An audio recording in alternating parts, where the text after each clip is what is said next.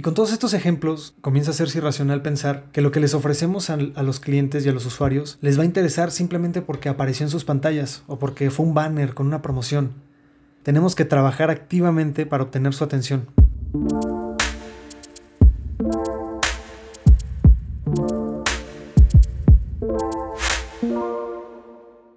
Muy buenos días, tardes, noches. Gracias por sintonizarnos aquí en Oficina General. Estás ahora en un podcast donde hablamos del impacto cultural y económico que tiene el diseño y exploramos la forma en la que podemos transformar nuestra profesión de una enfocada al consumo por una que ponga el significado y la función por delante. Yo soy Jorge Peña, su presentador, y bienvenidos a este primer capítulo.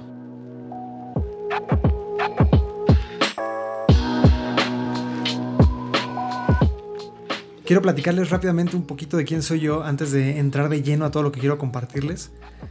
Comencé mi trayectoria profesional hace un poquito más de 8 años. Eh, comencé trabajando como un asistente de, de, diseño y desarrollo en una agencia pequeña aquí en León, Guanajuato. Y desde ese momento yo ya tenía un interés particular por todo lo que tenía que ver con el diseño de las interfaces y el diseño de la experiencia del usuario. Y obviamente eso me llevó un poquito a meterme en cuestiones de programación y me fui enfocando obviamente en esos temas. Fui pasando entre otros trabajos, empecé también de lleno como diseñador de interfaces, luego totalmente como un front-end developer. Y al finalizar toda esta etapa decidí yo empezar una agencia de diseño y estrategia con un par de socios. Eh, paréntesis aquí, pueden checar nuestro trabajo en www.werken.mx, werkn.mx. Y ahí en Werken nosotros nos describimos como estrategas de marca. Y lo que yo hago ahí eh, es ayudarle a nuestros clientes a encontrar sus objetivos, a descubrirlos junto con nosotros y poder obviamente medirlos y cumplirlos en el corto y mediano plazo. Y también adicional a este trabajo, yo soy profesor universitario de tiempo parcial en la Universidad Iberoamericana, también aquí en León, y ahí doy clases como herramientas básicas digitales y temas selectos de diseño.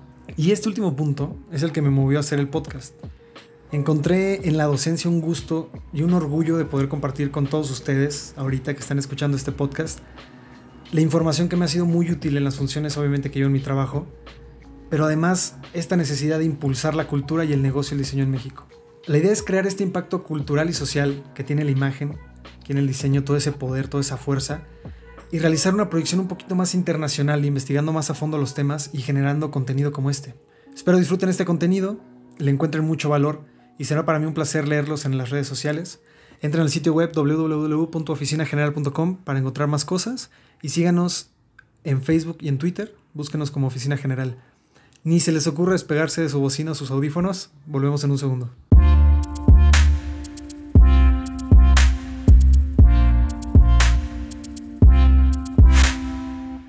Hoy vamos a hablar de un tema que ha sido muy recurrente últimamente en el proceso que estoy llevando con los proyectos de mis clientes. Tú no eres como tus usuarios. Este va a ser el mantra principal de los diseñadores de experiencia usuario, o también les llamamos los UX designers. Pero aún así, esta idea de que tú no eres como tus usuarios se puede aplicar a muchas áreas creativas.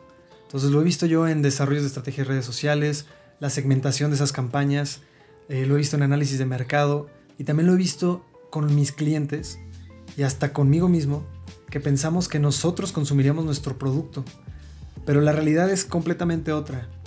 Y esto es algo que llamamos, o más bien es algo que los psicólogos llaman, el efecto del falso consenso. Este efecto se refiere a la tendencia que tenemos nosotros como personas de asumir que otros comparten nuestras ideas o que se van a comportar de manera similar en el contexto de lo que estamos comprando. Y esto es totalmente natural. O sea, es parte de nosotros como humanos, es la naturaleza humana. El cerebro es un órgano súper demandante cuando hablamos como de la energía que ocupa en el cuerpo. Y por eso es mucho más fácil para nuestro cerebro inferir información basándose en uno o dos ejemplos. Entonces esto es tal cual ese efecto del falso consenso. Si yo todo el día me estoy comunicando con gente que habla de diseño, voy a pensar que todos saben hablar de diseño. Si yo todo el día estoy con gente que le encanta hablar de cómics, voy a pensar que todo el mundo sabe de cómics. Pero este es un punto importantísimo. Lo que quiero poner ahorita como énfasis es la palabra asumir. Nunca asuman. Esta es una idea clave que tenemos que ir aprendiendo todos nosotros como diseñadores de experiencia. La verdad es, es la predicción de nosotros como diseñadores cuando alguien nos presenta un nuevo proyecto. Y ahorita más adelante vamos a hablar de, de por qué es la predicción. Cuando nosotros diseñamos un sitio web o pensamos una estrategia en redes sociales, se hace súper fácil asumir que todos son como nosotros o que van a reaccionar igual a la información que les estemos dando. Pero esto hace que al final tengamos un sesgo informativo y una preferencia visual que la gran mayoría de las veces termina en un proyecto ineficiente. O también, como no, lo podemos poner mucho más profesionalmente, no cumple el objetivo de la marca. Personalmente a mí me encantaría diseñar todos mis proyectos en un estilo brutalista. Ustedes saben, con esos colores poderosos, esa tipografía grande, sin serifas, modernista. Pero es una realidad que no todos aprecian ese estilo. Y no todos los mercados son lo mismo. Como diseñador, se puede saber mucho de tus servicios. Sabes mucho de cómo hacer tu trabajo y obviamente te apasiona. Entonces siempre vas a estar intentando hacer cosas locochonas, súper interesantes. Ese pequeño efectito del menú que se abre súper increíble y cómo cargan los elementos del sitio. O a lo mejor conoces tu producto, el que desarrollaste por meses de la A a la Z y lo viste nacer desde el boleto de una servilleta. Pero a los usuarios no les interesa para nada esto. Ellos tienen sus propias vidas, tienen sus propios problemas y van a tener diferentes actitudes y objetivos. Lo único que ellos quieren lograr es su cometido en el producto que están utilizando. Usemos ahorita en ejemplo como un sitio web. Entonces, ya sea un sitio web de reservaciones para un hotel o de un restaurante, lo que el usuario quiere va a ser reservar. No es necesario hablarle de muchísimas cosas que lo vayan a distraer de ese objetivo. Podemos ir pensando, ¿cómo vamos a resolver este problema de poderle dar información relevante al, usuario, ¿no? al mercado que está viendo la información? ¿O cómo podemos asegurarnos de que sí va a ser útil? ¿no? Aquí tenemos que pensar cuatro cosas que podemos tomar en cuenta para estas decisiones en la forma en la que le presentamos el contenido al usuario. Y la idea es que sea un contenido que tiene que verdaderamente conectar con ellos y que además ayude a crecer tu marca o la de tus clientes. Punto número uno es que resuelva su problema. El contenido tiene que resolver su problema. Aquí podemos ver plataformas como WikiHow, podemos ver plataformas como DigitalOcean, que me resuelve mi problema con los servidores, Ionos, que es eh, hosting y dominios. Tienen que ser contenido que pueda resolver el problema del usuario. Un punto número dos es, les tiene que dar información útil. ¿Okay? Aquí tenemos ejemplos como Wikipedia, Reddit, y espero que también este precioso podcast pueda cumplir este punto 2. O que además los entretenga. Aquí tenemos clarísimos ejemplos como Facebook, Instagram, TikTok o millones de memes. Aquí es bien importante que, consideremos por qué en el marketing actualmente los memes son una de las herramientas de conversión más efectivas. Y es porque cumplen este punto a la perfección, el punto 3. Los memes entretienen completamente a los usuarios. Y además el punto 4 también es importante, es el punto 4 y el último. Este contenido tiene, que hacer que los haga sentir en control de lo que están haciendo y de lo que están viendo. Tenemos ejemplos como la televisión, como Netflix, como Spotify. Son plataformas, Netflix y Spotify, que, pueden dar eh, sugerencias de contenido a los usuarios pero al final el usuario tiene el completo control de toda esta información y puede decidir qué hacer con ella. Y con todos estos ejemplos comienza a ser irracional pensar que lo que les ofrecemos a, los clientes y a los usuarios les va a interesar simplemente porque apareció en sus pantallas o porque fue un banner con una promoción. Tenemos que trabajar activamente para obtener su atención.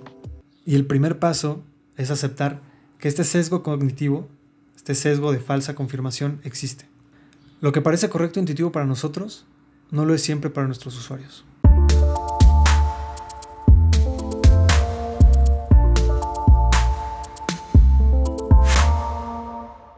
¿Cómo podemos lograr conectar con nuestros usuarios? ¿Cómo nos aseguramos de lo que les presentamos les va a dar valor? Ahora estamos haciendo las preguntas correctas para entrar en una filosofía que se llama diseño centrado al usuario. Y esto estoy seguro que la gran mayoría de los que están escuchando esto ya lo conocen, por lo menos en papel. Y partiendo de esa premisa, nosotros podemos empezar como diseñadores o creadores de contenido, o incluso podría decir que hasta como programadores, empezar a generar una idea racional e investigada de cómo los usuarios finales van a utilizar nuestro producto. Utilizar un acercamiento parecido al método científico yo creo que es como clave para hacer una correcta investigación de cómo nuestros usuarios funcionan y obviamente todo este abanico inmenso de las posibilidades humanas. O sea, podemos encontrar en estas investigaciones personas que nunca nos imaginamos. Y es natural ser diferente a la audiencia de, tu cliente o de ti mismo o también de tu producto. Entonces, por eso es bien importante llevar un proceso que te permita, número uno, aprender de nuestros usuarios, aprender de los usuarios que tenemos. Número dos, involucrarlos activamente en el proceso de diseño. Y número tres, interactuar con ellos. Para aprender de nuestros usuarios, podemos partir de muchísimas fuentes de información. O sea, podemos realizar entrevistas, podemos darnos un clavadísimo profundo en Google Analytics en algún sitio web que estemos posiblemente auditando, checar a profundidad los canales de adquisición o de comportamiento que tienen actualmente. Estos canales generalmente pueden ser Facebook, pueden ser Instagram. Nunca falta alguien que actualmente ahorita está vendiendo súper bien en Instagram. Y eso es un canal importante de adquisición y nos puede dar una idea muy clara de cómo se comporta su mercado o qué facilidades quieren al adquirir un producto. Pero aquí la idea es poder juntar toda esta información que nos permita validar que las ideas sí aplican para ese mercado. Y que no solamente aplican, sino que también son efectivas. Porque al final queremos presentar una idea. Y esa idea tiene que de alguna forma conectar. También aquí, importantísimo, siempre hay que, hay que ir pensando en cómo involucrar al resto de los departamentos. Por ejemplo, si estás trabajando en una agencia, ¿cómo metes al, al administrativo en el proceso de diseño? ¿O cómo metes al de departamento comercial, al de venta? ¿Cómo metes a los de marketing? Y si todos participan en el proceso de diseño, que al final de cuentas el diseño es llegar a una solución, los puntos desde donde podemos partir para la solución se hacen muchísimos más amplios, nos da mejores resultados a largo plazo. Y esto es bien importante. Es importante saber que los resultados que estamos dando al negocio pueden aplicar no solamente para la solución inmediata, sino que también agregan valor a la marca en el largo plazo. Y por ejemplo, en este proceso de involucrar a todos los departamentos en donde estén trabajando, no se trata nada más de darle el gusto a la gente. Por ejemplo, si trabajas directamente con tu jefe, que es un administrativo a lo mejor comercial, no se trata de darle la razón en lo que él necesita o identifica con el cliente en la cuestión comercial. Porque al final, como todas las personas, ellos también van a tener un sesgo de falso consenso. También hay sesgos de información en todo eso. Entonces lo mejor que se puede hacer es pruebas. Y ese es este, el tercer punto, ¿no? Interactuar con los clientes. Podemos hacer pruebas presentando nuestros diseños a algunos voluntarios. De preferencia nada de amigos, compañeros de trabajo, familiares, nada de eso porque también son muy buena onda con nosotros. Necesitamos alguien que verdaderamente pruebe ese diseño. Y así nosotros también podemos interactuar con usuarios reales haciendo estas pruebas y añadir obviamente más información a nuestra investigación inicial. Al final todo va a caer como en ese repositorio informativo que vamos a utilizar para crear un buen producto. Yo creo que es bien importante que pensemos lo siguiente cada que queramos tomar una decisión. Hay que aceptar que tenemos esta vulnerabilidad, que somos susceptibles a este sesgo cognitivo, pero no hay que buscar validar o darnos la razón. Siempre es mejor investigar. Hay que encontrar el argumento que es factible, el argumento que es real. Estudiar a nuestro mercado meta cada que exista la más mínima duda. Siempre que ustedes quieran desarrollar una nueva idea o a lo mejor quieran experimentar un poco más allá el diseño que le están entregando a su cliente y tengan una duda de cómo puede desempeñarse, recurran siempre a esa investigación. Pregunten, salgan y hagan alguna encuesta, eh, acérquense a la gente que va a utilizar su producto. Eso es bien importante. Hay una frase que me gusta mucho y es tal cual de, de la universidad. La verdad nos hará libres. Y cuando tenemos esa libertad, podemos crear bastante.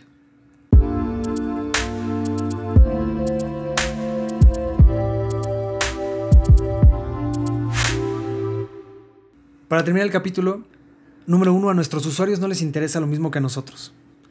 Número dos es que si no le damos contenido útil, entretenido o que resuelva el problema a nuestros usuarios, nunca vamos a tener su atención. Hay que apegarnos a la filosofía de diseño centrado en el usuario, utilizando obviamente un método similar a un método científico basado en evidencias. Y hay que aprender de nuestros usuarios, hay que involucrar en el proceso de diseño a la gente que tenga que estar interactuando, ya sean comerciales, marketing, como platicábamos, e interactuar al final con esas personas y con nuestros usuarios.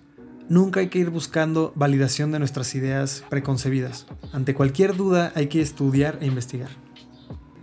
Quiero agradecer a todos por llegar hasta este punto del podcast. Espero que algo de esta información les haya servido en su día a día. A lo mejor ahorita están en el trabajo, a lo mejor ahorita están camino al trabajo. Espero puedan aplicar estas ideas, espero sí les puedan servir y que haya tenido mucho valor para ustedes. Recuerden visitar el sitio web www.oficinageneral.com para encontrar mucho más contenido como este podcast. Síguenos en Twitter y en Facebook para estar siempre al día. Gracias por su tiempo, cuídense. Hasta luego.